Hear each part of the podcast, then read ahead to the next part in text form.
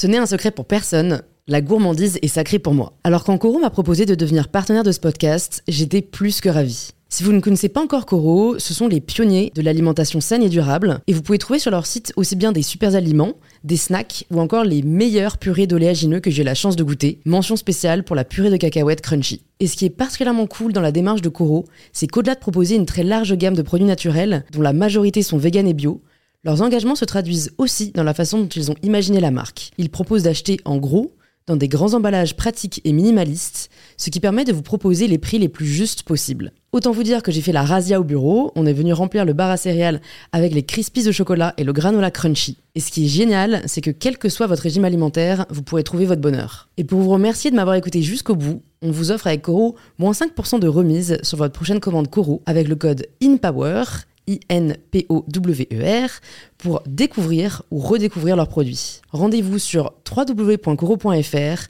et surtout, régalez-vous.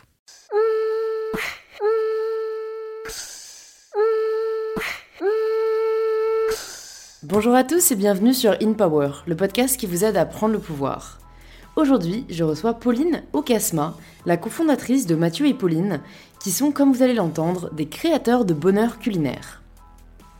Cet épisode est le deuxième réalisé dans le cadre du partenariat d'InPower avec le Printemps du Goût, qui vise à mettre en avant des artisans français passionnés et passionnants.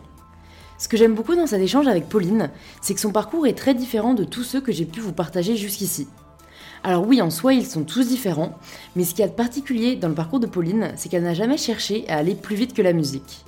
Elle a toujours su qu'elle souhaitait monter son projet, mais elle n'a pas cherché à reproduire les schémas que l'on vend parfois dans l'entrepreneuriat, de tout lâcher pour se lancer et créer la prochaine licorne en levant 3 millions d'euros. Non, Pauline y allait pas à pas, en s'écoutant, en sachant saisir les opportunités qui se présentaient à elle, et surtout en ayant le courage de les poursuivre. Dans cet épisode, Pauline nous partage tous ses conseils pour développer son activité, ce qui lui a permis de décupler son chiffre d'affaires au cours de ces trois dernières années, et surtout, et ce que j'ai beaucoup apprécié, c'est de vous partager des conseils très pratiques que chacun d'entre nous peut mettre en place pour s'améliorer au quotidien. J'espère que cet épisode vous plaira, et si c'est le cas, n'oubliez pas de vous abonner au podcast et de laisser juste quelques lignes sur pourquoi vous l'écoutez. Ça ne prend que quelques secondes et c'est ce qui soutient le plus ce podcast. Un grand merci à vous et je vous souhaite une très bonne écoute pour ce tout nouvel épisode d'InPower. Bonjour Pauline Bonjour. Merci d'être ici sur InPower, euh, je suis ravie de te recevoir. Et pour euh, te présenter, en fait je voulais que tu m'expliques un peu la façon dont tu te décris avec euh, Mathieu, dont tu vas nous parler, qui est ton, associé, en disant que vous êtes des créateurs de bonheur culinaire. Je voulais savoir ce que tu entendais par là. Alors, euh, donc si tu veux, Mathieu et moi, on est passionnés de cuisine depuis toujours. Euh, parce qu'on a des parents qui nous ont initiés aux bons produits, euh, qui ont toujours cuisiné pour nous. Euh, donc on a, au fur et à mesure des années, voilà, toujours bien mangé, on a toujours été attirés par, par ça. Et du coup, pourquoi créateur de bonheur culinaire Quand on a décidé de monter notre société il y a maintenant bientôt 4 ans, on cherchait un petit peu une tagline pour représenter en fait qui on était et euh, on s'est rendu compte qu'à chaque fois qu'on organisait des dîners, et même avant de créer la société, les gens étaient toujours heureux et ils avaient toujours envie de venir. Et quand euh, ils nous disaient toujours ah, super, assez ah, génial, ah, ça m'a rendu heureux. Et on s'est dit que créateur de bonheur culinaire, euh, c'était vraiment adapté par rapport à l'image qu'on souhaitait renvoyer à, nos, à, tous nos clients. Ouais, je suis d'accord, ça, ça accroche. Et en fait, ça, c'est un truc que j'ai remarqué au fur et à mesure de fréquenter des personnes qui travaillent dans le monde de la pâtisserie ou de la cuisine c'est qu'en fait, c'est vachement plus que aimer cuisiner. Euh, chez la plupart, c'est aimer faire plaisir aux gens. Exactement. C'est vraiment un truc qui revient à chaque fois et c'est con, mais c'est un truc auquel on pense pas forcément quand on est extérieur. Euh, on se dit, bah ils adorent, euh, je sais pas, ils adorent manger, tu vois, ils adorent trouver des associations, mais la plupart adorent juste faire plaisir aux gens. Je sais pas si toi c'était un peu ce qui t'a poussé vers le monde de, bah, la gastronomie ou si c'est plus le côté bah, tout ce que tu fais, tu vas en parler, mais vous, c'est plutôt euh, traiteur. Donc, tu vois, c'est plutôt le côté. Euh, organisé Tu vois, c'est qu'est-ce qui t'a plu vraiment dans ce métier quand, quand tu l'as choisi? Je sais pas si c'est ton premier métier, ça tu pourras aussi nous le dire. Alors, je l'ai choisi, euh, oui, enfin, c'est mon premier métier. Si tu veux, j'avais toujours. Euh, quand j'étais petite, ouais. Euh, ma tante organisait toujours des très gros événements chez elle. Donc, elle, se préparait trois jours avant, etc. Et je la regardais faire et je, je l'aidais et je trouvais ça génial. Et en fait, à chaque fois, les gens étaient mais tellement contents de venir, etc. Et donc, effectivement, au-delà de la nourriture, et évidemment, il faut toujours que les plats soient très bons, etc ce qui nous fait plaisir à Mathieu et moi, c'est vraiment de se dire, euh, on va faire plaisir aux autres. Je pense que c'est vraiment un peu le don de toi et tu te dis, bah, je peux rendre...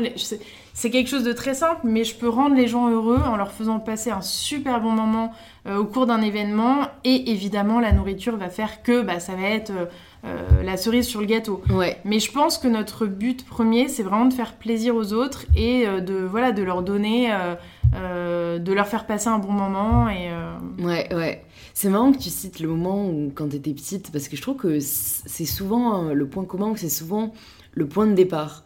C'est souvent qu'est-ce qu'on aimait le plus quand on était enfant. Et soit c'est un souvenir, ouais, soit c'est une activité. Est-ce que tu cuisinais un peu avec elle aussi Oui, alors si tu veux, donc je, enfin, je voulais toujours l'aider.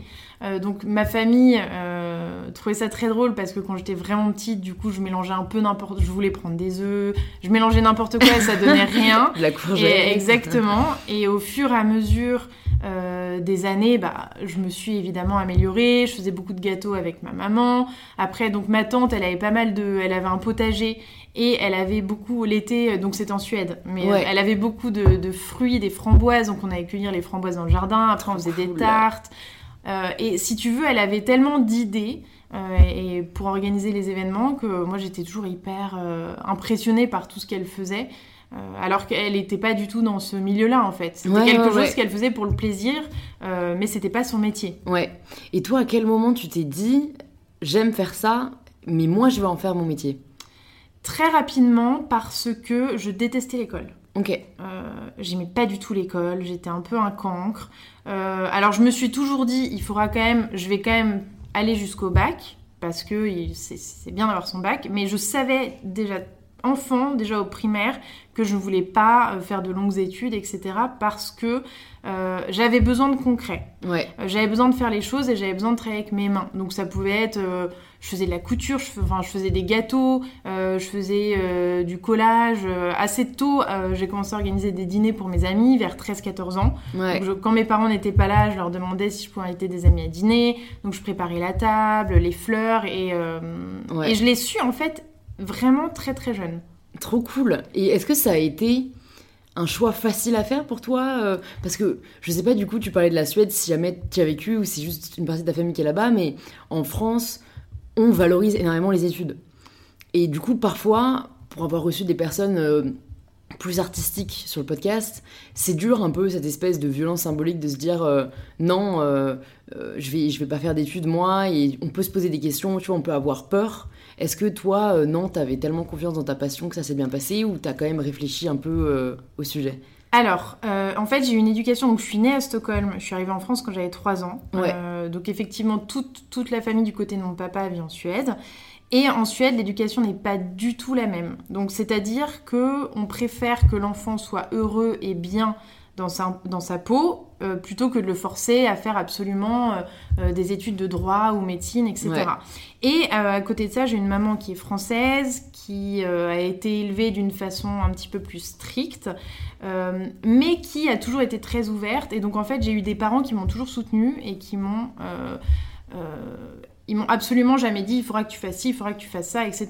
Donc il me disait tant que tu es heureuse et que tu fais quelque chose qui t'épanouit, nous, euh, on sera heureux pour toi. Euh, et même, si tu veux, moi j'ai voulu aller jusqu'au bac et j'ai passé un bac littéraire euh, que j'ai eu au rattrapage, mais mes parents voulaient que je m'arrête en fait en troisième. Ils me disaient écoute, c'est ridicule, t'aimes pas l'école, pourquoi tu veux aller jusqu'au bac Fais tout de suite soit un CAP, après un bac pro, etc. Et j'ai pas voulu. Ok. Et ça, tu, tu penses que c'est quoi pour. Enfin, c'est vrai que c'est un peu plus dur quand on est jeune. Est-ce que tu avais peur de tout de suite t'orienter vers un chemin un peu différent de tes amis? Est-ce que c'était pour te prouver quelque chose? Alors, Parce que d'un côté, ils ont raison. Oui, mais, mais finalement non, j'ai quand même bien fait d'aller jusqu'au bac parce que la formation que j'ai suivie par la suite euh, n'était accessible qu'aux personnes qui avaient un bac général. Ok. Donc Ouais. j'étais contente de l'avoir fait. Ouais, et c'est vrai qu'en fait, à l'époque, euh, je ne voulais pas quitter mes amis entre guillemets. C'est-à-dire que euh, j'allais dans un bon lycée, j'étais contente d'aller dans ce lycée-là, et j'avais aussi euh, vraiment tous mes amis qui étaient... Et j'avais pas envie d'être séparée d'eux. Ouais. Euh, donc c'était aussi une des motivations pour rester dans, dans le général et aller jusqu'au bac. Ouais, mais je comprends parce que à cet âge-là, c'est vraiment un facteur décisif. Tu vois, je suis pas, je suis pas vieille, je vais avoir 22 ans, et ça me paraît déjà une époque lointaine, mais pourtant je me souviens vraiment que c'était... euh, et, même je trouve ça futile un peu aujourd'hui de se dire qu'on va faire les choses, tu vois, par rapport à son environnement, mais en fait c'est un facteur qui joue énormément. Et, et parfois je pense que c'est même un peu dangereux parce que du coup, tu vois, des personnes qui, qui taisent un peu leur vocation par exemple, ceux qui veulent être boulanger, tu vois, où là, t'as pas vraiment le choix, il faut que tu fasses un CAP, tu vois, à 14-15 ans. C'est super dur comme choix à effectuer, je trouve. Et Dans et notre système, très jeune, c'est vraiment C'est très jeune. stigmatisant, en fait. Exactement. Et je pense qu'à cet âge-là, tu es pas forcément encore prêt à faire face au monde du travail. Parce que quand tu fais un CAP boulangerie, tu, tu arrives tout de suite dans le monde du travail. Mais parfois, je dis pas que c'est toujours le cas, mais parfois d'une façon un peu violente, surtout dans ces métiers-là, qui sont des métiers évidemment de passion, Ouais. euh, mais qui sont des métiers très durs et tout le monde euh, ne peut pas forcément s'adapter euh, au rythme. Euh, par exemple, un boulanger, bah, il commence à 2h du matin, 1h Ouais. du matin. ouais, Euh, carrément. donc quand t'as 14 ans, oui, c'est pas forcément. Et honnêtement, quand je regarde en arrière, je suis hyper contente du parcours que j'ai effectué et pour rien au monde je le changerais. Ouais, Euh, parce que c'est vrai que parfois, après coup, on, a, on peut avoir des regrets, mais moi, Ouais. je, je peux te dire aujourd'hui que j'en ai absolument aucun. Mais je pense que si j'avais, après la troisième, euh, décidé de me lancer dans un CAP, etc., j'aurais peut-être eu aujourd'hui plus de regrets et j'aurais peut-être pas fait le parcours que j'ai fait euh, Ouais, aujourd'hui. aujourd'hui. ouais. Du coup, t'as fait quoi après la terminale? Donc après la terminale, euh, j'ai travaillé pendant une année. Ouais, Et ça, encore une fois, euh, c'est mes parents qui m'ont poussé à le faire. Ils m'ont dit, écoute, avant de faire une école hôtelière ou une école de cuisine, euh, essaye de, de découvrir le milieu. euh, et donc, ce serait bien que, que tu travailles euh, pendant une année. Donc, j'ai travaillé les, au début chez Pierre Hermé. ouais. Donc, j'ai été vendeuse dans sa boutique rue Bonaparte. J'ai mangé beaucoup, beaucoup de gâteaux. Beaucoup de macarons. J'ai mangé beaucoup de macarons. Euh, donc, Elle est c'était toute une petite cette boutique, non? Je oui, crois que je vois elle laquelle est c'est. toute petite. Il y avait toujours une queue incroyable. Donc ça, c'était en 2014. Ok, Euh, magnifique expérience. J'ai appris énormément. C'était très formateur. Ensuite, j'ai souhaité aller au Ritz. Donc j'ai travaillé au restaurant L'Espadon, ouais, euh, qui est leur restaurant gastronomique. J'étais caissière. ouais. Donc en fait, il y avait encore une caissière à l'époque. Évidemment, aujourd'hui, ça n'existe plus. Mais c'est fou de se dire qu'en 2014, il y avait encore une caissière. Donc j'étais dans, dans, dans l'office, en fait, derrière le restaurant. Euh, donc pareil, ça a été une super expérience. Après, j'ai beaucoup travaillé en extra pour eux, euh, comme chef de rang au brunch le dimanche et pour des événements privés pour certains de leurs clients. Et ensuite, j'ai commencé l'école Ferrandi. Ouais, Euh, donc là, c'est une, éco- c'est une formation que j'ai fait en trois ans. Donc la première année, j'ai fait un CAP de service. Euh, où j'étais en, j'étais en alternance dans un restaurant euh, qui s'appelle le Reich Avenue des Ternes. Donc pareil, très formateur, parce que moi c'était un milieu que je connaissais pas du tout, ouais. euh, où j'ai appris énormément. Et ensuite tu fais deux ans de formation, où là tu as une semaine où tu ne fais que des cours généraux. Donc du droit, de la comptabilité, marketing, et une semaine où tu es au restaurant d'application et en fait tu changes de rôle à chaque fois. Donc une fois tu vas être directeur du restaurant, donc tu dois gérer toute l'équipe, une fois tu vas être commis, une fois tu vas être barman, une fois tu vas aller en cuisine. Euh, donc la première année euh, se passe comme ça et la deuxième année tu fais trois mois de stage en Espagne et trois mois de stage en Angleterre. Donc moi j'avais fait trois mois de stage au- dans un Starbucks. ouais. En fait, il faut que tu vois différents types de sociétés. Et j'avais travaillé trois mois dans un Hilton à Londres. Et ensuite, tu, euh, donc tu reviens en cours, tu fais la même chose. Euh, et puis la dernière année. Alors là, j'ai un peu cafouillé, non, je t'ai dit. Bon, c'est en deux ans. Bon, ça, c'est la première année, par Ouais. pardon. Et la dernière année, tu fais six mois de stage euh, dans un établissement à Paris. Ouais, Moi, j'ai fait mes six mois de stage au Georges V, ouais, où j'étais commis au Bar Galerie. Et ensuite, euh, après, tu, tu, tu dois créer un mémoire sur la création d'un restaurant. Ça, c'était aussi super intéressant. J'imagine, parce que du coup, tu fais, tu, tu construis projettes tout, en un fait. peu, quoi. Exactement. Et tu, et tu peux avoir des idées un peu folles, parce que même, évidemment, s'il faut que ce soit réel, euh, tu peux imaginer plein de choses. Et donc, du coup, moi, j'avais décidé de créer un restaurant euh, rue des Rosiers, Euh, là où il y avait les anciens bains de Paris, maintenant c'est Cos, qui a sa boutique là-bas, sur les 7 péchés capitaux. Donc c'était assez intéressant. Et après ça, donc c'est des études qui sont quand même très courtes, 3 ans, c'est assez rapide. Ce qui est bien, c'est que c'est très concret. Ouais. Donc tu rentres tout de suite dans le vif, le vif du sujet. Et quand tu sors de l'école, euh, t'as quand même une bonne formation. euh, Ouais, t'as tout vu un peu quoi. voilà, exactement. Quand t'étais au Starbucks, t'étais toujours dans la partie plutôt vente ou t'étais euh, dans la partie euh, création de, de... Non, ven- vente. Ouais, ok. Ouais.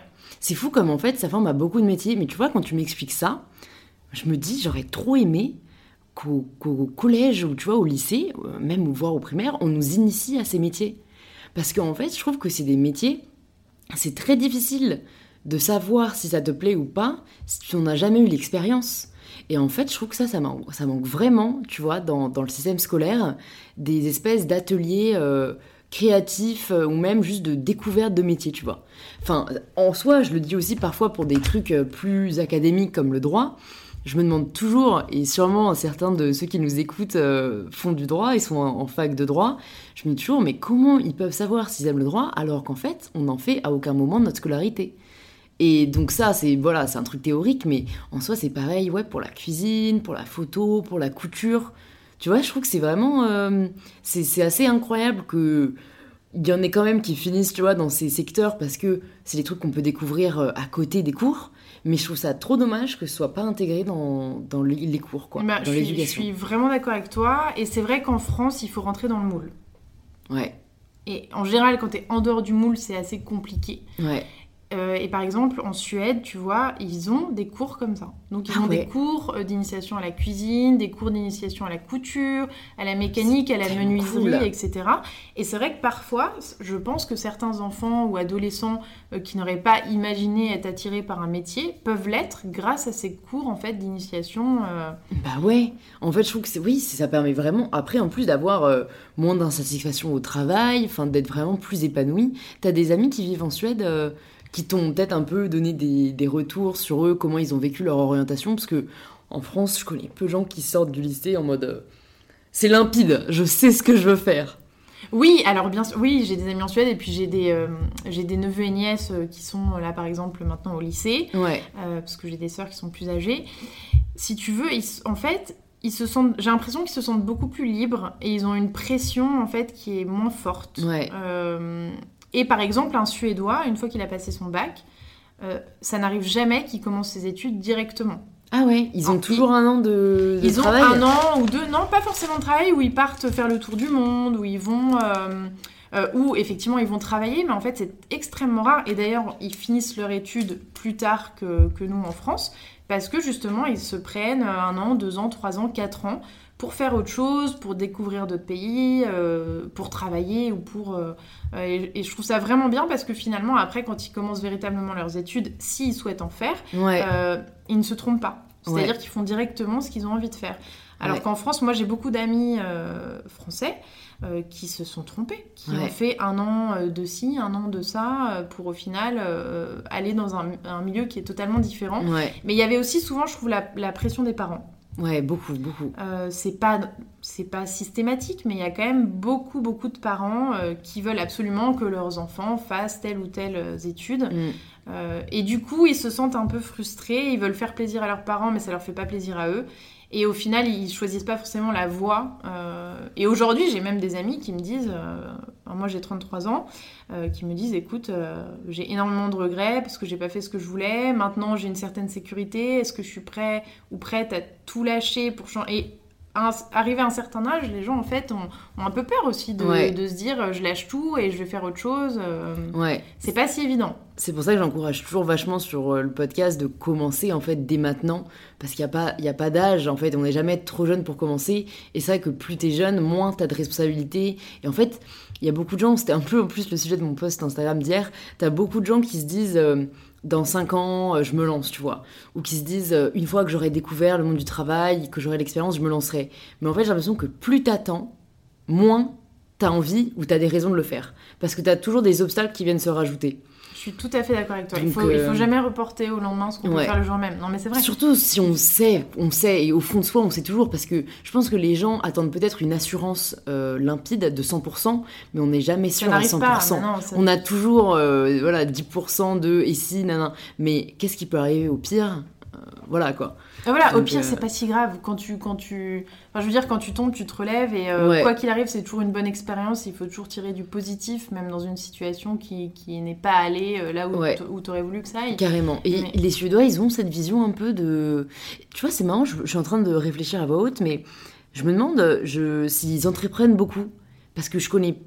Enfin, je connais un peu le pays pour ce qu'on en dit et c'est toujours assez valorisant, notamment sur le genre euh, euh, femme-homme. Mais je sais pas si euh, ils entreprennent beaucoup. Ils entreprennent. Alors là, ce, que- ce qui, ce qui est vraiment très bizarre, c'est qu'ils entre, ils en- je vais dire qu'ils entreprennent pas mal, mais j'ai l'impression qu'en France et surtout, donc moi j'ai voyagé aussi un peu après. euh, j'ai vécu trois ans à l'île Maurice et quand Ouais. je suis rentrée, entre le moment où je suis partie et le moment où je suis rentrée, j'ai trouvé ça incroyable le nombre de personnes qui, se- qui se lançaient. Euh, et France. finalement en, Fran- en France. Ouais. Et il y a énormément de startups. Ah ouais, mais là, euh, euh, Startup Nation, je trouve que c'est un mot bien trouvé. Ah non, mais c'est Honnêtement, c'est- euh, c'est impressionnant. C'est, on a vraiment l'impression qu'en France, il y a une espèce de révélation. euh, bah, je pense que j'espère que c'est du coup un peu ce carcan dont on parlait, de la pression euh, sécurité plutôt que épanouissement, qui est en train de se briser. Parce que comme tu dis, euh, dans beaucoup de pays, on encourage plus les, les ados à faire ce qu'ils aiment. En Angleterre, j'ai des amis qui, qui y sont aussi. Il y en a beaucoup aussi qui prennent un an sabbatique. En France, ça sonne comme un gros mot. Alors que là-bas, c'est juste. euh, C'est bah, très bien vu, Ils vont se fait. découvrir en fait. Exactement. Ils vont avoir de l'expérience, ils vont, ils vont se trouver et ils en sont que, que plus enrichis.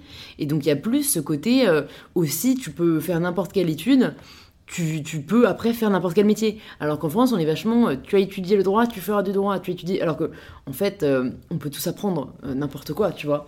Donc euh, je pense que c'est peut-être pour ça qu'il y a un peu ce côté autre, rebelle de l'entrepreneuriat, qui est un peu fuck tous les standards qu'on m'a appris jusqu'ici, moi je vais lancer mon truc. Donc, Mais donc tu je vois pense, ça ouais, sur il y a des générations, je pense, à partir de fin des années 80, début des années 90. Les Ouais. générations d'avant sont moins... Ah, carrément. Moi, mes parents, vraiment, la génération voilà. de mes parents, c'était pas du tout ça.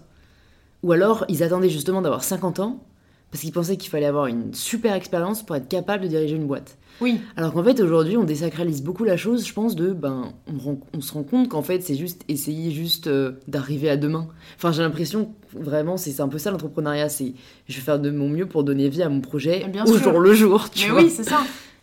Et du coup, quand est-ce que toi, t'as eu le déclic euh, de te lancer? Alors, j'ai toujours eu envie, euh, si tu veux, quand j'ai commencé l'école, je savais déjà que j'allais monter ma boîte. Ouais, Alors, je ne savais pas quelle boîte. Au début, je me- je- j'avais envie de monter des restaurants. ouais, Euh, finalement, en travaillant dans des restaurants, je me suis dit que c'était pas forcément le créneau vers lequel je voulais aller dans la gastronomie. ouais. Euh, j'ai fait mon petit bonhomme de chemin. J'ai rencontré Mathieu donc au Georges V, donc ça fait maintenant euh, 11 ans qu'on se connaît. Ah quand même. Euh, on travaille ensemble, on était collègues. Ouais, Et je pense aussi que c'est pour ça que notre association marche aussi bien, parce que avant de devenir les meilleurs amis du monde, on était collègues. Donc on savait exactement comment l'autre travaillait, euh, quel type de valeur il avait au travail, etc. Alors que quand tu t'associes vraiment avec un ou une amie avec qui tu n'as jamais travaillé avant, ça Ouais. peut être beaucoup plus complexe. c'est vrai. Euh, et du coup, euh, en fait, je l'ai su très vite. Et à ce moment-là, avec Mathieu, on s'est dit, oh là là, un jour, il faudrait qu'on monte une boîte ensemble. Mais on trouvait qu'on était un peu jeune et qu'on manquait encore d'expérience. Parce que c'est très bien de monter sa boîte. Euh, la montée à la sortie de l'école, je suis pas sûre que ce soit une si bonne idée. Parce que oui, tu apprends des choses à l'école, mais la meilleure école de la vie, c'est quand même la société. Mm. Euh, et quand tu travailles pour une entreprise, c'est là que tu apprends vraiment euh, beaucoup, beaucoup de choses. Nous, je sais qu'au Georges V, euh, on a, moi, une, enfin, en deux ans et demi au Georges V, j'ai eu l'impression de gagner dix ans de vie parce que j'ai rencontré des personnes exceptionnelles. et du coup, qu'est-ce qui s'est passé? Euh, Mathieu a décidé de quitter le monde de l'hôtellerie et de la restauration. Ouais, Euh, il est parti travailler dans la mode pendant 6 ans. Euh, pour ma part, j'ai fait la réouverture du Royal Monceau et je me posais beaucoup de questions. Je me disais, bah, qu'est-ce que qu'est-ce que je vais devenir? Enfin, j'avais j'avais j'avais un peu gravi les échelons, les échelons. J'étais devenue assistante du directeur du restaurant italien, etc. Et je faisais ça très bien. J'étais très contente. Mais je me disais, dans 10 ans, dans 15 ans, qu'est-ce que je vais faire finalement? Est-ce que je vais bonsoir Est-ce que euh, est-ce que je vais continuer ma carrière dans l'hôtellerie Et je trouvais que c'était un milieu très misogyne. Et ça me plaisait pas trop. Mm. C'est-à-dire que la femme est pas toujours très bien traitée, c'est un peu dur de dire ça, mais euh, elle a moins sa place que l'homme dans ce milieu-là. Ouais, ça, ouais, c'est une qu'on peut certitude. carrément employer le mot. Et ça me déplaisait beaucoup. Et en fait, je me rendais bien compte qu'avec mon niveau d'études, qui du coup n'était pas très poussé, euh, il y a certains postes, par exemple, je n'aurais jamais pu être directrice d'hôtel. Parce que je n'avais pas euh, forcément les compétences pour les employeurs. pour devenir voilà directrice d'hôtel. Et donc je me suis dit qu'est-ce que je vais faire, qu'est-ce que je vais faire, qu'est-ce que je vais faire? Et là euh, je je vois un monsieur que je connaissais depuis longtemps, que je connaissais euh, également du Georges V, euh, qui me dit est-ce que vous vous plaisez, etc. Donc je lui dis euh, écoutez, non, je pense que je vais partir faire une petite expérience à l'étranger, j'aimerais bien partir à Dubaï. Et là il me regarde il me dit mais Dubaï, c'est pas pour vous, je vous connais depuis des années. Parce que quand on travaille dans ce genre d'établissement, en fait, on connaît beaucoup, beaucoup de clients qui sont des clients fidèles. Ouais. Euh, et il me dit, venez travailler pour moi. Donc là, je me dis, euh, dis donc, un peu bizarre et tout. Ouais. Euh, je lui dis, bah oui, oui, mais pour faire quoi? Il me dit, écoutez, euh, moi j'ai un fonds d'investissement à l'île Maurice, j'ai be- j'ai besoin d'une personne pour former tout mon personnel aux standards des palaces parisiens et j'ai besoin d'une personne qui puisse organiser tous mes événements, que ce soit à l'île Maurice ou ailleurs dans le monde. Donc là, je me dis, bon, bah, c'est une chance euh, extraordinaire. C'est clair. Euh, une Ouais. opportunité en or. Donc j'appelle quand même euh, ma petite maman. Je dis maman, tu trouves pas ça bizarre, etc. Elle me dit écoute, euh, t'y vas. euh, si ça se passe pas bien, tu prends un billet d'avion, tu rentres. Enfin, Ouais. t'as 25 ans, c'est pas non plus. Ouais. C'est un peu maintenant ou jamais en plus. Exactement. Mm. Donc à l'époque, j'avais un copain avec qui ça se passait pas bien du tout. Je me posais plein de questions dans le boulot. J'ai cette opportunité exceptionnelle. Donc je pars faire un entretien là-bas pendant 5 jours. Et en fait, ce monsieur me dit, bah, si ça se passe bien, que ça vous plaît, je vous présente à, toutes mes équipes, euh, on signe un contrat. Si ça, si ça vous plaît pas, vous aurez passé 5 jours de vacances euh, offertes à l'île Maurice. Ah ouais, il t'offrait en plus Ouais, euh, ouais, tout. le voyage. Donc, euh, donc je suis partie là-bas et, euh, et du coup après j'ai travaillé pendant trois ans là-bas. Euh, et alors pourquoi je te disais tout ça? Parce qu'il y avait un but à la base. Tu Attends, même, moi, moi, je suis fascinée. J'ai l'impression d'être dans un coup- roman. Du coup, j'ai envie de savoir la suite. attends, du coup j'ai perdu le fil parce Attends, que tu m'avais ah oui, posé une question C'était, c'était quand est-ce que tu as eu le déclic de lancer ta boîte? Voilà. Mais oui, donc, en fait, le cheminement, il fallait expliquer donc, le une- cheminement. Voilà, il y a une grande histoire. et exactement. Donc je pars travailler pour ce monsieur et il me dit euh, dans trois mois on part en Nouvelle-Zélande. Vous allez organiser pour moi des événements euh, car je suis sponsor de All Blacks via une marque de bateau dans laquelle j'ai investi. Donc en fait c'était surprise sur surprise Ah sur ouais. surprise etc. Donc c'était Le extraordinaire. chapeau de. Voilà. Et là, il me dit, il faut que vous me trouviez des chefs français. Et tout de suite, je pense à Mathieu. Parce qu'en fait, Mathieu, je ne t'ai pas tout raconté, mais son papa euh, a un restaurant étoilé dans l'Est de la France depuis plus de 40 ans. Ok. Euh, et donc, Mathieu a grandi dans ce restaurant et il a fait l'école hôtelière de Strasbourg. Et il est, il est, c'est un chef. Il a une formation de chef à la base. Et donc, je me dis, bah, je vais faire venir Mathieu. Donc, Mathieu vient en Nouvelle-Zélande. Euh, on a passé des moments exceptionnels. On a créé des dîners sur mesure incroyables. Euh, il est resté pendant 10 jours. Et là, on, s'est dit, mais c'est pas possible. Il faut qu'on fasse ça. C'est génial. C'était une révélation, quoi. Voilà. Et on avait adoré travailler ensemble comme ça. Ouais. Mais moi, j'avais commencé il y a quelques mois ce travail-là. J'étais pas du tout allée au bout. J'avais absolument envie d'aller beaucoup plus loin et de continuer. Et puis Mathieu, il évoluait. Il avait des promotions assez régulières dans son, dans, dans, dans la mode, dans Mm. son métier, et ça se passait bien. Il était heureux, etc. Donc qu'est-ce qui se passe Donc à ce moment-là, on se dit, on va créer une boîte, mais pas tout de suite. On attend un peu. Donc là, on est à l'époque en 2011. Ok. Euh, chacun continue son truc. Euh, moi, je continue mon expérience, toujours aussi extraordinaire. Après trois ans, euh, mon, mon ancien patron me propose d'aller m'installer à New York pour développer une marque de restaurant dans laquelle il avait investi. Euh, donc là, je me dis super, etc. En plus, c'était un de mes rêves. Tu sais, on a tous des rêves. Et, euh, Des et donc là, et des checklists, exact- ex- exactement. Euh, et puis Mathieu, lui, il rentre en France, donc après la Nouvelle-Zélande, et il commence à faire des dîners à domicile en plus de son travail. Ouais. Donc le gars bossait juste 20 heures par jour, quoi. Et ça marche super bien, parce qu'en fait, sa belle-mère est très connectée, et du coup, elle lui trouvait tous les clients, et donc ça cartonnait, il faisait des dîners tous les soirs, et il bossait la journée. Et puis New York, euh, j'ai pas du tout, du tout, euh, finalement, apprécié ma vie là-bas. Ok. Euh, je ne peux pas t'expliquer pourquoi, mais je me levais tous les matins, j'avais mal au ventre. Non, mais je te Et- comprends. Moi, j'ai vécu brièvement à Berkeley. Et j'ai, c'était pas aussi autant, mais j'étais pas non plus épanouie. Et j'ai du mal à expliquer pourquoi. Pour moi, c'est la différence culturelle avec la France qui m'a vachement euh, qui a été très difficile à vivre. Oui, c'est, très différent. Et puis tu as cette espèce. Alors moi, j'aime bien la pression, j'aime bien le challenge, etc. Mais là-bas, c'est une pression, en tout cas sur moi qui était négative. Après, Ouais. je suis persuadée que sur d'autres personnes, ce serait positif. Moi, je le vivais mal. Et donc là, je me dis, bon, qu'est-ce que je fais? J'appelle Mathieu, je lui dis, je rentre en France, euh, est-ce qu'on monte une boîte ensemble? Et là, il me dit, bah écoute, euh, oui, oui, euh, enfin, on rentre, on en parle, enfin, on rentre, on en parle, quoi, Ouais. on verra bien. Au téléphone à New York. Voilà. quoi. Donc je rentre à Paris. Euh, pratiquement euh, une semaine après, j'avais monté mon statut d'auto-entrepreneur. Mathieu, lui, il était déjà. Et il me dit, bah, rejoins-moi dans les dîners à domicile. Il me dit, moi, là, tout de suite, je suis pas prêt à tout lâcher du jour au lendemain. Ouais. Euh, parce que bah, j'ai un loyer à payer. Enfin, voilà, j'ai quand même... euh, moi, je rentrais vivre chez mes parents, donc c'est un peu plus simple. Ouais. J'avais du coup un peu moins de, de- de poids sur les épaules. Et donc, on commence à faire des dîners à domicile ensemble. Ouais. Donc Mathieu en cuisine, moi je m'occupais du service, et ensuite quand on passait au dessert, quand les clients passaient au dessert, euh, je, je passais en cuisine et Mathieu passait au service. Parce que Ok. donc Mathieu gère toute la partie salée et, et je gère toute la partie sucrée. Ok. Et en fait c'est comme ça que ça a commencé. Donc pendant à peu près 8 mois, on était tous les deux entrepreneurs, on a créé la marque, le site internet, euh, on avait beaucoup beaucoup de dîners, en fait tous les jours on avait des dîners. Ouais. Et on s'est vite rendu compte que sur le long terme, ça allait pas forcément être un business rentable et que finalement, les clients chez qui on allait étaient des clients euh, qu'on avait rencontrés grâce à notre réseau et qui, qui étaient d'accord pour qu'on vienne chez eux parce que finalement, on rentre dans l'intimité des gens. Euh, mais qui n'auraient pas forcément souhaité avoir un chef chez eux qui ne connaissait euh, ni d'Adam ni d'Ève. Et Mm. au même moment, il y a une société euh, qui s'était montée qui s'appelle La Belle Assiette Ouais. et qui proposait exactement ce service-là. Et le marché français est quand même pas non plus euh, voilà, Immense, immense. euh, des exactement. à domicile, ouais. Tout ouais. à fait. Et donc à ce moment-là, on a commencé à dire à nos clients, bah, si vous voulez, on vous prépare des plateaux repas pour votre, pour vo- votre bureau, des cocktails, etc. Ça a super bien marché. Du coup, après 8 mois, c'est là qu'on a monté vraiment la société. Euh, on a pris des locaux et ça a commencé comme ça, Ouais. Euh, donc en 2015. Ok. Ok, c'est hyper intéressant. Écoute, j'ai jamais eu ce type de parcours sur le podcast encore, où en fait, vous avez l'impression, j'ai l'impression que vous avez semé des graines au fur et à mesure, quoi. Ça a été super graduel. C'est exactement ça. Enfin voilà, au final, euh, vous aviez l'idée dix ans avant, quoi, et dix ans après, elle a pris vie. Et c'est c'est hyper. Euh, euh, je, trouve, que c'est rafraîchissant aussi parce que on entend beaucoup des mythes un peu sur l'entrepreneuriat de euh, c'est all-in, tu vois, il faut euh, tout quitter d'un coup. Alors qu'en fait, euh, bah, il y a des gens qui, qui se reconnaissent pas forcément dans ce schéma et tu montres bien qu'en fait, euh, non, on peut y aller au fur et à mesure et au final, euh, c'est tout aussi bien, quoi.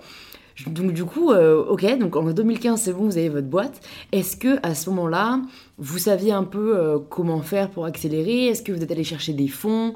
Comment ça s'est passé pour euh, le next step en fait? Alors justement, nous en fait on n'est pas du tout. C'est vrai qu'aujourd'hui on entend beaucoup de personnes qui ont fait des études, de- enfin des écoles de commerce, qui montent des boîtes aussi dans ce milieu de la gastronomie.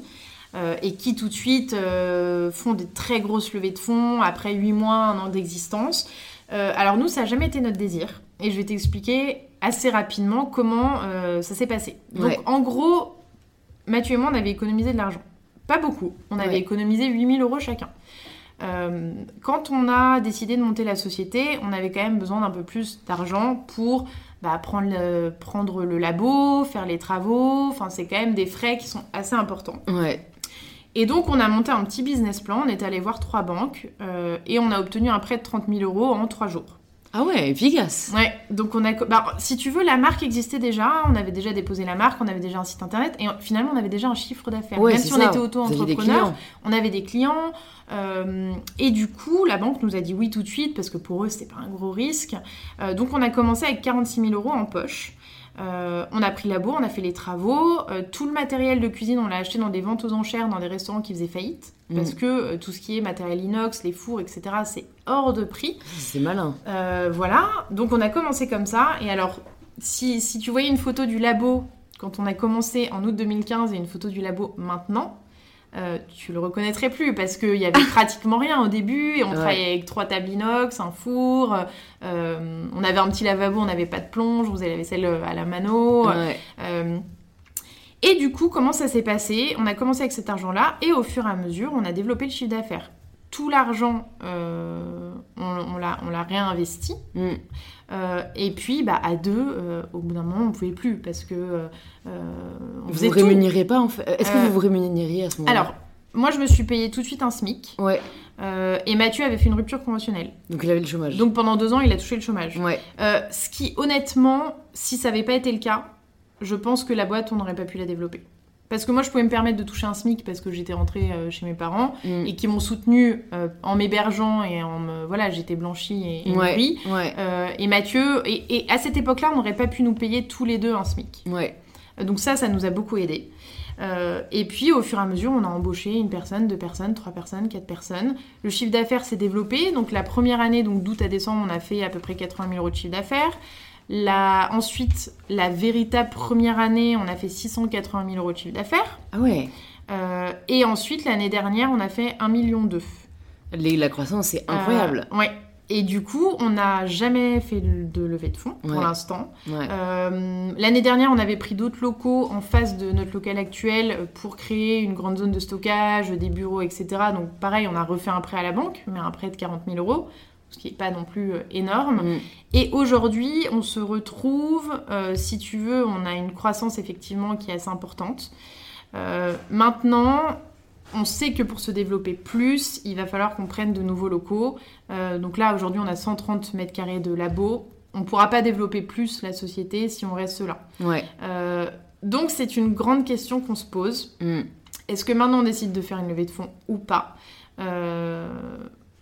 On n'a pas très envie, Mm. pour être tout à fait honnête. Pourquoi? Parce que finalement, quand tu entreprends, alors après, chacun a différents objectifs.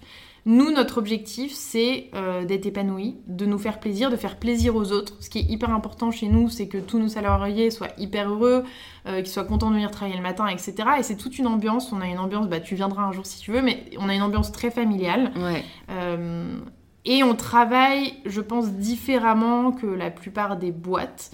Euh, chacun est très euh, autonome, il n'y a pas de, de petit chef pour euh, euh, donner des ordres à droite. En fait, tout le monde sait ce qu'il a à faire et tout le monde le fait bien. Euh, on fait vraiment confiance aux gens, je pense que c'est la base de tout. Si tu fais pas confiance à tes salariés, bah, tu vas nulle part. Mm. Euh, Et du coup, on n'a pas très envie de faire rentrer... Ouais, des personnes à qui vous avez des Non. comptes à rendre et tout quoi. Exactement. Parce qu'on a une liberté aujourd'hui qui est vraiment... qui n'a pas de prix, si Ouais. tu veux. Ouais, je comprends. Du coup, il y a deux questions qui me viennent par rapport à, à là ce que tu viens de dire. C'est un, comment vous avez fait pour recruter euh, les talents Euh, Parce que c'est une vraie question et souvent quand je parle des entrepreneurs, euh, en fait c'est crucial pour le développement de la boîte, c'est trouver des personnes qui fit avec tes valeurs, qui ont ta vision des choses et tout. Et deux, est-ce que ça n'a pas été difficile d'apprendre comme ça à manager? Parce que comme tu dis, euh, vous avez tous les deux aucune formation dans le domaine quoi. Alors, le... tous nos salariés, on les a recrutés. Euh, notre chef pâtissière, on l'a recruté sur le Bon Coin. Énorme euh, il, y a des, y y a offres d'emploi sur Ouais. le Concours il y a des offres d'emploi pas. sur le Bon Coin. Tu donnes un Euh, gros tips là à tous ceux Ouais, qui nous écoutent. ouais. Et elle est exceptionnelle. Honnêtement, aujourd'hui, et je touche du bois, on n'a que des salariés exceptionnels. On n'a pas un jour d'arrêt maladie. Il y a personne. Tous les salariés qui sont là, ils sont presque là tous depuis le début. Mm. Euh, pas un jour d'arrêt maladie, ils sont toujours là. Euh, on les a, après, on les a recrutés où Euh, Sur Cocorico. Ça, c'est une, une plateforme qu'on utilise beaucoup. C'est une. euh, je dirais plus que c'est une start-up maintenant, parce que je pense qu'ils sont bien développés aussi. Ouais. Mais en fait, donc tu postes ton annonce euh, et ensuite eux la relaient sur tous les autres réseaux. Donc c'est pas mal, ça te permet de recevoir beaucoup de CV. Ouais. Euh, ensuite, un petit peu via les réseaux sociaux, Instagram, Facebook.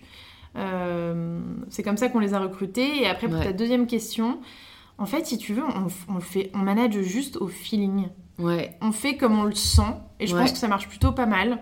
Euh, Mathieu et moi, on est très complémentaires. Donc moi, je suis un peu plus euh, à la cool, on va dire. Mm. Euh, Mathieu, il est un- peut-être un peu plus discret, mais euh, il est pas strict, je dirais pas strict, mais en fait, on a, on a- on- vraiment, on est très complémentaires, donc euh, c'est- c'est c'est très bien euh, à ce niveau-là, et on le fait vraiment au feeling. Il n'y a pas de... Ouais, On se dit pas, pas, euh, réfléchi trop la chose, quoi. Non, mais en fait, c'est comme tout, c'est-à-dire que la boîte, on avait zéro stratégie. Quand on a décidé de se lancer, on s'est juste dit, bon, bah ok, toi, tu t'as fait les dîners à domicile depuis qu'on a fait ça en Nouvelle-Zélande, ça se passe super bien, je te rejoins. Après, on propose ça aux clients, et en fait, on est parti du constat, on s'est dit, ok, qu'est-ce qu'on sait faire on sait rendre les gens heureux, on sait créer des événements, on sait cuisiner, on sait faire une belle table, on sait faire un, beau bouquet de fleurs, etc. Donc en fait, on va juste faire ce qu'on va savoir faire. Mm. Parce que si tu veux, avant ça, moi, pendant des années, je me suis levée chaque matin en me disant qu'est-ce que je vais pouvoir créer comme boîte? Et je voulais créer un truc exceptionnel. Mm. Je voulais créer un truc unique euh, auquel personne n'avait pensé avant. Et mm. en fait, un beau matin, je me suis juste dit non mais fais ce que tu aimes faire et fais ce que tu sais faire. Va pas chercher à, à inventer la poudre parce que... Ouais. Je suis totalement d'accord avec toi. J'ai eu un peu le même cheminement, euh, cette volonté de, me démarquer et de. J'aime beaucoup tout ce qui est innovant et bon, ça restera toujours. J'aime bien quand même faire quelque chose d'original, mais je me suis enlevé cette pression euh, qui, je pense, fait partie de la pression dont on parlait, qui est vraiment de, vouloir faire, je sais pas, mieux ou vraiment différent. En fait, euh, faire ce qu'on aime, c'est ce qui compte le plus. Parce que j'avais eu une idée. Attends, c'est vraiment super drôle. J'avais eu une idée avant de partir à Berkeley, du coup, de, de fourchettes connectées, tu vois, qui analysait euh, tes apports et en fonction de ce que tu mangeais, euh, ça te le calculait. Enfin, parce que un moment, j'étais passionnée par, tu vois, la nutrition et tout. Et en fait, genre, j'ai commencé à, rencontrer des, des, ingénieurs et tout. Enfin, en fait, je me suis rendu compte que clairement, développer ce produit, ça m'aurait rendu malheureuse. Donc, en fait, faire un truc innovant ne veut pas du tout forcément dire faire quelque chose qui te rend heureux. Et donc, toi, en fait, si jamais tu faisais ce que tu savais faire et ce que tu aimais faire, c'était la clé de la réussite parce que pour moi, quand tu fais ce que t'aimes et, et que tu le fais bien, c'est ça qui mène entre guillemets au succès, quoi. Bah exactement mais, c'est vrai, je suis assez d'accord avec toi, quand on est plus jeune, et bon, nous, on a 11 ans d'écart, mais on a toujours un peu envie, voilà, de se démarquer des autres, de créer un truc un peu exceptionnel. Euh, et bon, bah, la fourchette connectée, euh, voilà. Ouais, mais le truc m'aurait pris 10 ans et j'étais déterminée, hein. Mais en fait, euh, je suis pas ingénieur, j'aime pas les maths, je connais rien au monde de la technologie, enfin, tu vois, c'était, c'était doom to fail, quoi. Et du coup, du coup, ouais, vous avez commencé comme ça. Du coup, maintenant, moi, je me demande, Qu'est-ce que vous faites aujourd'hui? Parce que du coup, j'ai bien compris que vous êtes vachement développé. Vous avez commencé en faisant des événements. Euh, aujourd'hui, ça s'est quand même euh, vachement diversifié. Alors, ça c'est, si tu veux, ce qui est drôle, c'est qu'au tout début, j'ai envie de te dire non. Ça s'est pas vachement diversifié. Pourquoi? Parce que quand on a commencé, on faisait euh, donc on faisait des cocktails, mais de beaucoup plus petite taille que ce qu'on peut faire aujourd'hui. Euh, on faisait de la livraison de plateaux repas, ça on en fait toujours aujourd'hui. Euh, on avait toute notre gamme de produits d'épicerie, donc justement euh, qui est aussi au printemps du goût, ce qu'on a toujours aujourd'hui. et ensuite on livrait des pâtisseries dans des hôtels et dans des restaurants à Paris, ce qu'on fait toujours aujourd'hui. Mais si tu veux, quand on a commencé, on s'est dit ok, on a tous ces trucs là. Ok. Et au fur et à mesure, Aujourd'hui, on en a besoin parce que ça nous génère du chiffre d'affaires. Mais demain, dans un an, dans un an et demi, dans deux ans, on fera un petit point et on se dira est-ce qu'on arrête telle ou telle chose? Et finalement, comme tout marche bien, on a tout gardé. Et on n'a rien, rien enlevé à la gamme. C'est juste que, par exemple, bah, avant, euh, on avait un événement pour 50 personnes, euh, ça paraissait énorme. Aujourd'hui, on fait des événements pour 200, 300, 500 personnes. Ouais. Euh, ouais, c'est juste l'ampleur qui, qui s'est développée. Ah, je pensais pas que vous faisiez autant dès le départ. Si. Et ça, ça vous a pas fait peur? Parce que généralement, on entend pareil, commence par un truc euh, niche, tu vois, commence par faire que ceci ou cela. Vous, vous êtes vraiment dit quelles sont toutes les cordes qu'on a à notre arc et on va les lancer quoi. Alors, on s'est dit, on s'est dit ça, mais pas que. Si tu veux, c'est aussi. Moi, je crois beaucoup dans la vie, euh, aux rencontres et aux opportunités, euh, à la chance que tu peux avoir à un moment donné et qu'il faut savoir saisir, parce que c'est, faut aussi savoir. Tout le monde ne sait pas saisir les opportunités euh, qui arrivent comme ça. Et je crois qu'on a eu beaucoup de chance, mais on a juste su la saisir. C'est-à-dire que par exemple, tout ce qui est le business des ce qu'on appelle des revendeurs, donc les pâtisseries qu'on vend à des hôtels et des, restaurants. Comment ça s'est passé? Il y avait euh, rue Cambon, un endroit qui, qui existe toujours d'ailleurs, mais qui a été repris maintenant, mais qui s'appelle le Petit Flotte. Et on passait souvent devant avec Mathieu, il vendait euh, de la décoration super mignonne, et en fait tu pouvais aller déjeuner là-bas le midi avec des belles salades, des beaux sandwichs, des desserts, etc. Et un jour je dis à Mathieu, bah tiens tu veux pas qu'on aille proposer nos cookies? Parce qu'on avait commencé à faire des cookies, parce qu'on adore faire des cookies. C'est bon les cookies.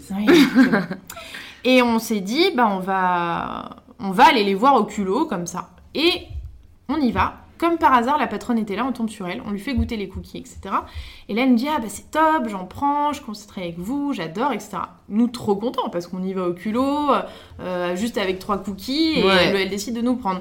Et au moment où on part, et c'est là que je te dis que vraiment, à chaque fois, on a eu cette chance et des opportunités qui se sont présentées à nous, euh, son mari rentre. Et là, elle nous dit Ah bah attendez, partez pas, je vous présente mon mari, il a plusieurs restaurants sur Paris. Et il travaille, on fait beaucoup de pâtisserie euh, dans la maison, mais il travaille également avec des prestataires extérieurs et il travaille avec la pâtisserie des rêves. Ah, c'est la pâtisserie Philippe Conticini. Oui, exactement. Et il souhaitait à ce moment-là changer de partenaire, parce que ça faisait un moment qu'il travaillait avec eux, et puis pour ses clients, il voulait changer. Ouais. Et donc là, on discute un peu avec lui et il nous dit euh, Est-ce que vous pouvez me faire. Euh, je change ma carte dans 15 jours, est-ce que vous pouvez me faire goûter vos pâtisseries? Parce que sa femme lui dit Les cookies sont top, donc les pâtisseries doivent être top, etc. Mm. Donc nous, on, dit oui, bien sûr, avec plaisir, etc. Et il me dit Si ça marche, si ça nous plaît, euh, ce sera à peu près 800 pâtisseries par mois. Donc là, je, tu sais, je regarde Mathieu. Vous dites oui, mais. en, fait... évidemment, en fait, nous, on a toujours dit oui à tout. Et après, on a trouvé la solution. C'est-à-dire que. super drôle. Sur le coup, tu, tu, tu dis, mais je vais jamais arriver, quoi. 800 pâtisseries, comment je vais les sortir? Euh, Donc, on a fait le test avec lui. Ils ont adoré. Ils nous ont mis à la carte. Et ça s'est fait comme ça. Ouais. Si tu veux, à chaque fois, on n'avait jamais de stratégie. C'est juste les personnes qui nous ont dit. Euh, vous pourriez pas faire ci pour ça, ça pour moi, etc. Après, pareil, pour euh, toute la gamme de produits d'épicerie fine, ça a commencé chez Papa Sapiens. Je sais pas si tu les connais, ils ont trois épiceries à Paris. Ça me dit rien. Euh, en fait, leur concept, c'est de d'avoir que des produits de petits producteurs, mais que tu vas pas forcément trouver au Lafayette Gourmet ou à la grande épicerie. Euh, donc, c'est vraiment des produits uniques. Ouais. Des niches, vraiment. Exactement. Et là, mon ancien patron, qui à l'époque avait investi dans une marque d'eau de coco à l'île Maurice. Il a investi dans tout, j'ai l'impression. m'avait dit euh, bah tiens tu veux pas aller voir Papa Sapiens? Donc moi j'ai développé ça à Paris j'en avais vendu chez Colette au, au concept store au concept store et il m'avait dit bah va voir euh, chez Papa Sapiens parce que je pense qu'il pourrait être intéressé etc et donc j'avais été chez Papa Sapiens finalement l'eau de coco euh, ça les intéressait pas parce que la DLC était trop courte ouais. mais par contre et du coup moi j'aurais dit bah tiens avec Mathieu mon associé on fait des cookies des cakes etc ça vous intéresse? Et là il nous a dit bah revenez à la rentrée la patronne n'est pas là à la rentrée on est on est allé les voir et on a commencé à travailler avec eux comme ça. Ok, ah, c'est euh, vraiment ouais de fil en aiguille, mais c'est marrant parce que euh, je fais un, enfin je fais un programme entrepreneurial à The Family euh, le week-end et donc on a des entrepreneurs qui viennent nous parler chaque semaine et ce que tu m'as dit par rapport là au biscuit, enfin au cookie, ça me fait vachement penser à Chanty Biscuit. Oui, mais bien sûr, très bien. Hein, et en fait, elle, elle développée aussi. Mais elle, c'était pareil. Elle me dit quand quand Frischti a découvert ce qu'elle faisait et a aimé les biscuits. Frischti lui a dit, euh, pareil, euh, on aimerait en avoir, je sais pas, 100 000 d'ici euh, juin. Elle a dit ok, et puis en fait elle est rentrée chez elle, elle était là, bon, comment on fait? Genre en fait elle était déjà, elle était dans un salon avec deux trois personnes à faire les biscuits, et en fait ils ont tout fait à la mano, enfin je trouve ça super drôle et je trouve ça vraiment cool. en fait, cette, cette, ce côté un peu DIY de la start-up où en fait on fait advenir quoi qu'il arrive. Et je trouve que ça rend vachement débrouillard, ça rend créatif et tout. Et la fondatrice de My Little Paris, euh, elle dit ça aussi très souvent, que en fait, ça rend intelligent de pas avoir de moyens. En fait, c'est ça qui te bien sûr, parce que tu dois trouver des solutions. C'est ça, tu choisis pas la facilité. Et c'est pour ça aussi que souvent, les personnes qui n'ont pas forcément de levée de fonds dès le départ se démerdent vachement bien parce que du coup, ils sont toujours poussés à, oser, euh, à, ne, enfin, tu vois, à essayer, à essayer. Et au final, c'est comme ça qu'on trouve quoi. Je suis tout à fait euh, d'accord avec toi. Quoi. Et, et, le fait aussi de pas lever de fonds, en fait, tu as, employé ce mot-là, et euh, la facilité. C'est-à-dire que tu as tel... Enfin, après, bon, il y a des gens qui lèvent des fonds et c'est très bien et ça se développe très bien et voilà. Mais moi, je sais que je, ne me sentirais pas aussi fière de ce que je fais euh, si dès le début, alors je dis pas qu'on le fera jamais, mais euh, aujourd'hui, je suis assez contente de me dire, bah, on a commencé avec pratiquement rien. Carrément. on a bossé comme des dingues et aujourd'hui, voilà le résultat et voilà le fruit euh, de, justement des, graines qu'on a semées, tu vois, ça a fini par pousser et, euh, c'est une grande exactement, mais tu vois, c'est une grande satisfaction de te dire euh, et la France aussi parce que moi ayant vécu à l'étranger, je voulais absolument pas rentrer en France et je me disais toujours et je disais toujours à toute ma famille, à tout le monde. D'ailleurs, j'ai pas mal de frères et sœurs, il y en a aucun qui vit en France. je disais toujours la France sera le pays de mes vacances. Et à un moment donné, j'ai un peu changé d'avis et j'ai changé mon fusil d'épaule et je me suis dit, euh, finalement, la France est quand même un magnifique pays et si tout le monde part euh, pour aller travailler ailleurs parce que l'herbe est plus verte ailleurs, bah ça va, tu vois, ici, mm. ça va être compliqué. Mm. Et donc, c'est, je pense que c'est important aussi de rester ici, d'essayer de construire des choses euh, et d'avancer, quoi. Carrément. Du coup, tu penses que si jamais tu devais peut-être euh, ressortir trois clés principales de, de, de, ce qui fait que vous êtes arrivé là où vous en êtes aujourd'hui, euh, pour partager un peu des conseils à nos auditeurs, tu dirais que quels sont peut-être les trois trucs principaux qui ont fait que euh, vous avez connu quand même un super beau développement? Alors, c'est important. Là, c'est quand même une question. Il faut que je réponde. C'est important. Ouais, Les réponses vont être vraiment importantes. N'hésite pas à prendre du temps pour réfléchir. Non, non, non, mais je pense que la, la, la, la première clé pour moi, euh, c'est la volonté. Il faut absolument... euh, il faut une volonté qui est énorme et forcément tu vas, tu vas avoir des obstacles tout au long euh, de, de- de ton chemin. Mais si la volonté est là, peu importe les obstacles, tu y arriveras. Mm. Ça, c'est une certitude. Ça, c'est la première clé. La deuxième clé, je dirais que c'est croire en sa bonne étoile. C'est hyper important. Moi, je sais que je crois. En fait, depuis le début, j'ai toujours été persuadée qu'on allait réussir. Je me suis toujours dit, mais de toute façon, il n'y a pas d'autre solution. On va réussir. Et je pense que si tu crois en ta bonne étoile et que tu crois que tu es capable de faire des choses, etc., et que tu en es convaincu, tu vas y arriver. Il n'y a pas de. Quoi qu'il arrive, tu y arriveras et tu trouveras toujours des solutions. Et ensuite, la dernière clé pour moi, pour réussir, il faut être vraiment. Il faut être humain. Tu peux pas, quand tu crées un business, si tu penses à l'argent, tu vas pas y arriver. Parce que si c'est l'argent ton moteur, c'est déjà un mauvais moteur. Ouais. Ce qui est important, c'est l'humain. Pourquoi Et pourquoi, pourquoi l'humain, c'est si important que ça? Et c'est aussi mon ancien patron qui me, qui me l'a euh, enseigné. Euh, lui qui avait énormément d'argent et qui connaissait que des gens qui avaient énormément d'argent, il me disait toujours, vous savez, Pauline, il y a une chose qu'on peut pas remplacer dans la vie, c'est les gens. Donc les gens sont très importants. Ouais. Et quand tu crées une société, si tu veux te développer, tu vas avoir besoin de monde. Tu peux pas. euh, euh, quand tu es seul, il y a quand même beaucoup de limites. Je veux dire, à un moment donné, euh, tu peux aller. Après, ça dépend de quel milieu, mais nous, dans notre milieu et dans notre business, on a besoin de personnes humaines parce Ouais. qu'il faut fabriquer, parce que. euh, donc on est obligé. Carrément. Puis je trouve que dans tous les cas, je me suis rendu compte aussi, souvent euh, au début, quand peut-être on est nouveau dans le milieu, un peu de l'entrepreneuriat, tout ça, on a peur de pas paraître assez intelligent, de pas être assez convaincant, nanan. Mais en fait, les personnes avec qui j'ai toujours le plus accroché, c'est les personnes avec qui j'ai le plus été moi-même et où en fait tu touches à des niveaux en fait très euh, premiers.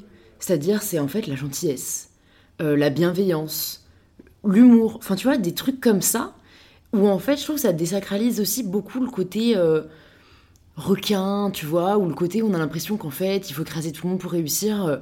Non, en fait je pense qu'il faut juste être gentil. Enfin, Non, mais exactement. c'est, franchement c'est, c'est ça, au final toi, t'es une personne, euh, ton mentor un peu, euh, bon, qui avait beaucoup d'argent et tout, mais c'est une personne, tu l'as sûrement touché. Enfin en fait je trouve que ça en revient toujours aux émotions. Et, et, et pourtant, ça, on s'en doute pas du tout, un peu, je trouve, de prime abord, tu vois. Non, on n'y pense pas en premier. C'est vrai qu'en premier lieu, c'est pas. On se dit, il faut être le plus intelligent, le plus travailleur, le plus je sais pas quoi, mais en fait, euh, si t'es déjà très gentil, t'iras sûrement euh, assez loin, quoi. Et comme tu dis, savoir saisir les opportunités, je pense que ça, ça fait la différence, quoi, de pas se censurer, en fait. Bah, T'as jamais eu peur, être toi, un peu, euh, de... où tu t'es jamais un peu remise en question, un peu ce syndrome de l'imposteur? Je me remets en question tous les jours. Ça, c'est un truc que je fais et que je fais depuis des années où chaque matin je me lève et je me dis Ok, bon, hier ta journée était comment? Euh, je prends, Tu vois, je prends 5-10 minutes, hein, c'est pas long, Ok. mais je me pose en me disant Hier, qu'est-ce que t'as fait de bien? Qu'est-ce que t'as fait de moins, de moins bien? Qu'est-ce que tu pourrais améliorer, etc. Ça, tous les jours, je le fais. C'est Euh, trop cool. Personne ne l'avait jamais dit sur le podcast, mais... Ah, euh, c'est vrai? Ouais. J'aime bien les, les un peu euh, take away, tu vois, où on peut se dire, ah bah, tu sais, si quelqu'un écoute et se dit, euh, je vais essayer, au final, j'imagine que ça t'a aidé pas mal, ouais, à Mais, progresser, je, mais je trouve ça vraiment important. Pourquoi? Parce que en fait, on vit dans un monde où on a l'impression qu'on est éternel. En fait, t'as l'impression que voilà, tu, tu vas vivre jusqu'à 1200 ans et que t'as le temps de faire plein de trucs, etc. Et on vit aussi, j'ai l'impression, moi, en tant que personne, que le but de la vie, c'est aussi de s'améliorer. Donc quand t'es jeune, moi je sais que j'avais beaucoup euh, de défauts, j'en ai toujours aujourd'hui, mais il faut essayer d'aller vers le bien plutôt que d'aller vers le mal, tu vois. Mm, Euh, carrément. et ensuite, tu me demandais autre chose? Ah oui, ouais, le syndrome de l'imposteur. Oui, le syndrome de l'imposteur. Euh, ça, je l'ai jamais eu, le syndrome de l'imposteur. Euh, parce que je pense que quand tu... Quand tu travailles énormément, etc., euh, finalement, ce que tu réussis à créer, c'est quelque chose euh, que tu mérites. Ouais. Parce que Totalement. tu t'es tellement donné à fond. Quand tu es impliqué à 3000%, Ouais. euh, Tu récoltes ce que tu sèmes, en fait. hein. Mais exactement. Mm. Il n'y Est-ce a pas de secret dans la vie. hein. C'est vrai. C'est vrai. tu peux pas arriver un, tu peux pas arriver quelque part si tu t'en donnes pas les moyens et si tu travailles pas euh, d'arrache-pied quoi. Ouais. C'est pas possible. C'est vrai qu'on cherche toujours les remèdes miracles, ou tu vois, les, les choses qui ont fait que, ou un peu, tu sais, les, les, les failles. Mais en fait, euh, il y, a des- il y a juste des, des principes évidents euh, que tu as cités qui, qui, qui mènent vers ce chemin-là, en fait. Exactement. On pense toujours que c'est plus compliqué que ça, mais honnêtement, pas, pas souvent. Et je trouve que bah, ton parcours en a un bel exemple. Est-ce qu'il y a un livre ou un film ou tu vois un- une ressource qui t'a aidé un moment dans ton, dans ton parcours dont tu te souviens, qui t'a marqué? Hmm, un film ou un livre, non. Euh, quand je quand j'étais encore à l'île Maurice, j'ai acheté pas mal de livres pendant mes voyages dans les aéroports et tout ça, sur le business, etc. Mais en fait, je les finissais jamais. Je Ouais. lisais les deux premières pages. C'est grave de dire ça, mais euh, et donc j'ai tous ces livres encore chez moi et je les ai même pas lus. Ouais. Donc des livres, euh, voilà, qui, qui te donnent des conseils sur le business, etc. Euh, un film non plus. Je pense qu'en fait c'est plus mes rencontres avec les, les personnes qui ont fait, qui m'ont aidé. Euh, la façon euh, d'échanger avec les autres. euh, Ouais, c'est plus, les c'est plus les rapports humains, ouais. Est-ce qu'il y a un conseil que t'as particulièrement retenu? Ou tu vois un peu un mantra qui t'a suivi? Euh, écoute, euh, je dirais. Un mantra, non, pas vraiment, mais, euh, mais qu'il faut se battre en fait dans la vie, vraiment. Et que finalement, euh, tout prend du temps. Euh, et pour faire les choses bien, il faut du temps.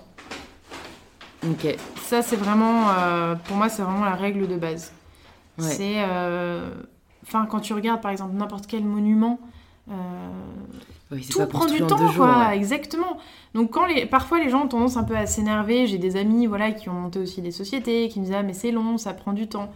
Oui, ça prend du temps, mais si tu abandonnes maintenant, alors que tu as fait tous ces efforts-là avant, euh, c'est c'est du gâchis. Et, euh, et à moins de savoir qu'il y a une faille et que ça va pas fonctionner, ou là, oui, il faut arrêter le plus vite possible, si tu es convaincu euh, de toi et de ce que tu es capable de faire, et que tu es convaincu par ton projet, euh, il faut continuer, quoi. Ouais, carrément. Il faut, euh, faut aller au bout des choses et, euh, et bah, le travail, ça, voilà, encore une fois, c'est la base de tout. Ça paye. Ça paye. non, mais ça paye. Et c'est comme la nature, tu vois. Tu, tu sèmes une graine, tu la plantes, tu l'arroses tous les jours, et puis bah, elle finit par pousser, et puis l'arbre il commence à, à grandir, et puis un jour, voilà, il... non, mais Conquis le monde. voilà, exactement. Ok, bah du coup, vu qu'on arrive à la fin du podcast, euh, je vais te poser la dernière question, qui est la question signature. Ça signifie quoi pour toi prendre le pouvoir de sa vie?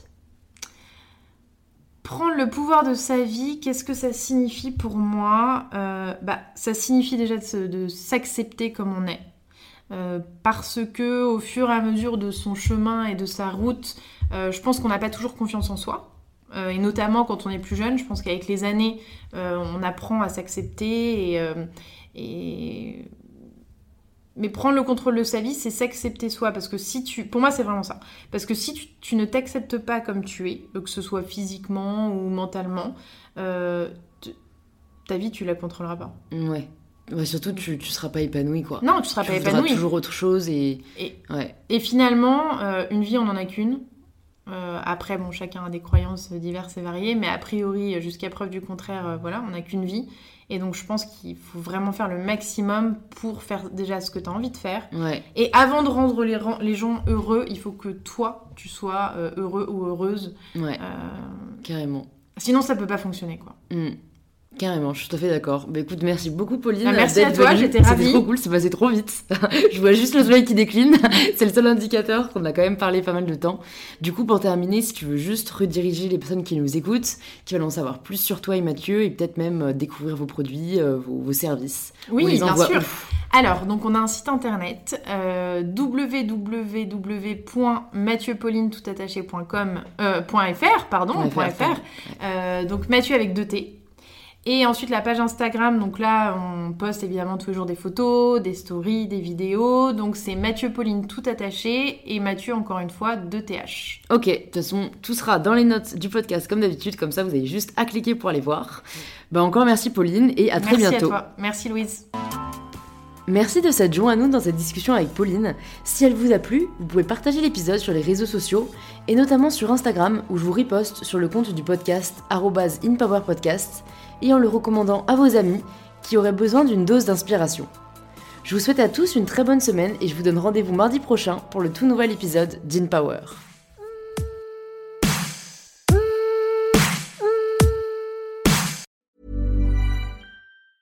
Hey, it's Paige DeSorbo from Giggly Squad. High quality fashion without the price tag. Say hello to Quince. I'm snagging high-end essentials like cozy cashmere sweaters, sleek leather jackets, fine jewelry, and so much more. With Quince being 50 to 80% less than similar brands.